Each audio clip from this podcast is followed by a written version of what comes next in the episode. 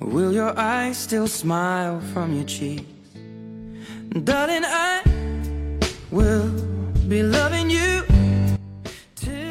Welcome to Frank Mars Learning English. I'm Frank Mars.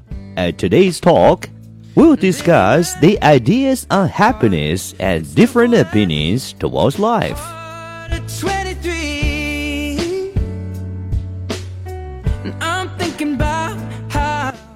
Hiker finds happiness. At a reunion party, Chen Wei-guo, 27, can't shake the feeling that he's a loser among his friends.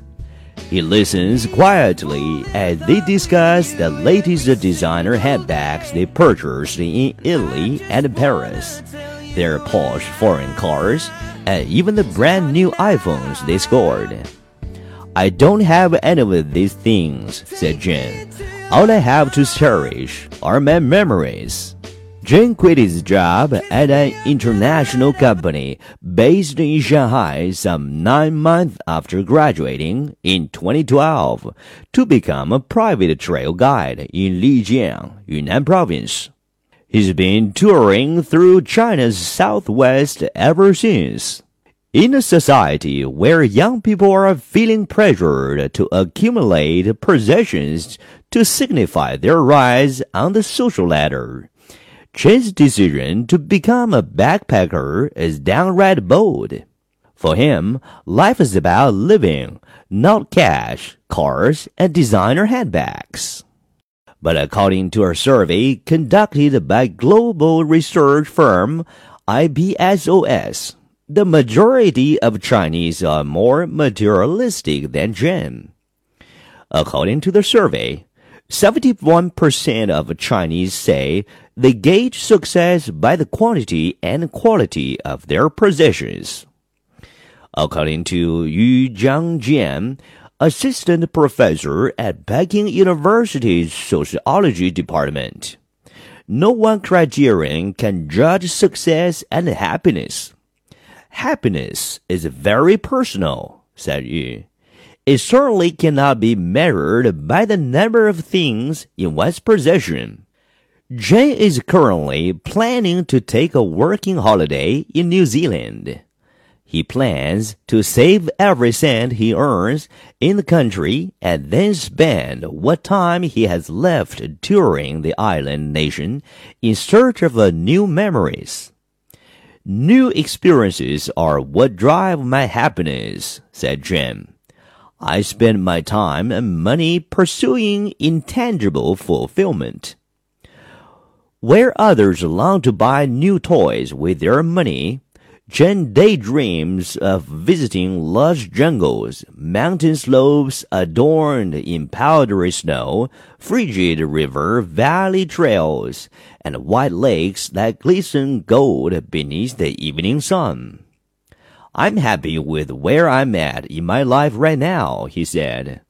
I have a lot of friends. I live wherever I like, and I only do what I'm passionate about.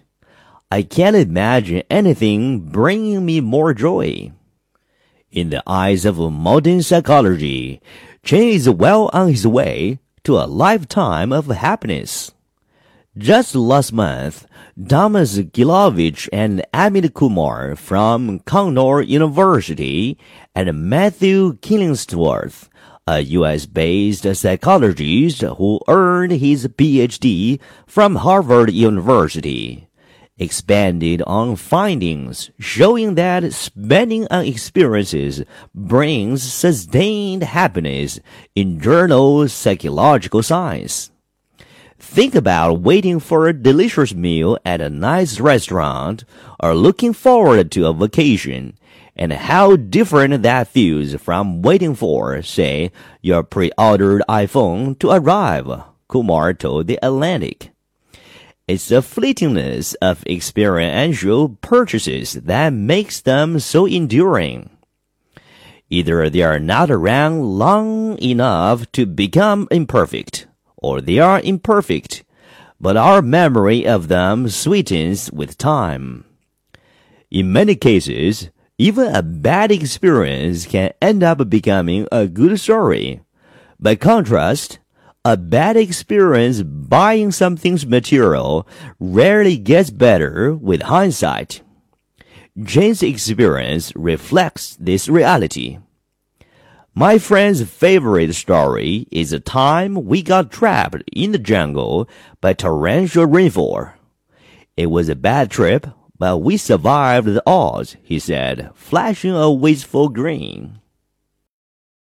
Millennials who made the most of their money.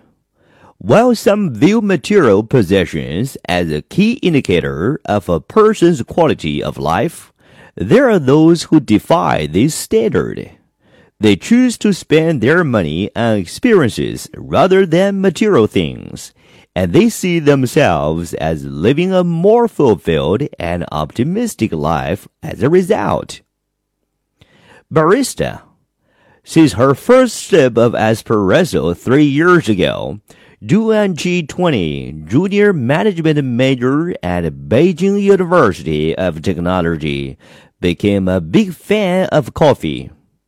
Working as a part-time English tutor for a year, she finally saved up 5,000 yuan and made her biggest purchase in life yet. Coffee making classes in Beijing. Starting with just one coffee bean, I entered the whole new world, said Du. Observing various plantations, roasting methods, brewing styles, and blending choices, Du indulged in a journey that showed her how beans move from rainforests in Brazil all the way to boutique cafes in Rome. Apart from just knowledge of the bean production process, Du also learned a new skill, designing patterns in drinking using only espresso and milk. Though her classmates question the value of such a trip, she sees the experience as eye-opening and priceless. What she learned on the trip has made her the center of attention in conversations with her friends. Although I might not have many chances to make coffee on campus, the memory of making my first cup from scratch will never fade, said Du. Paratrooper.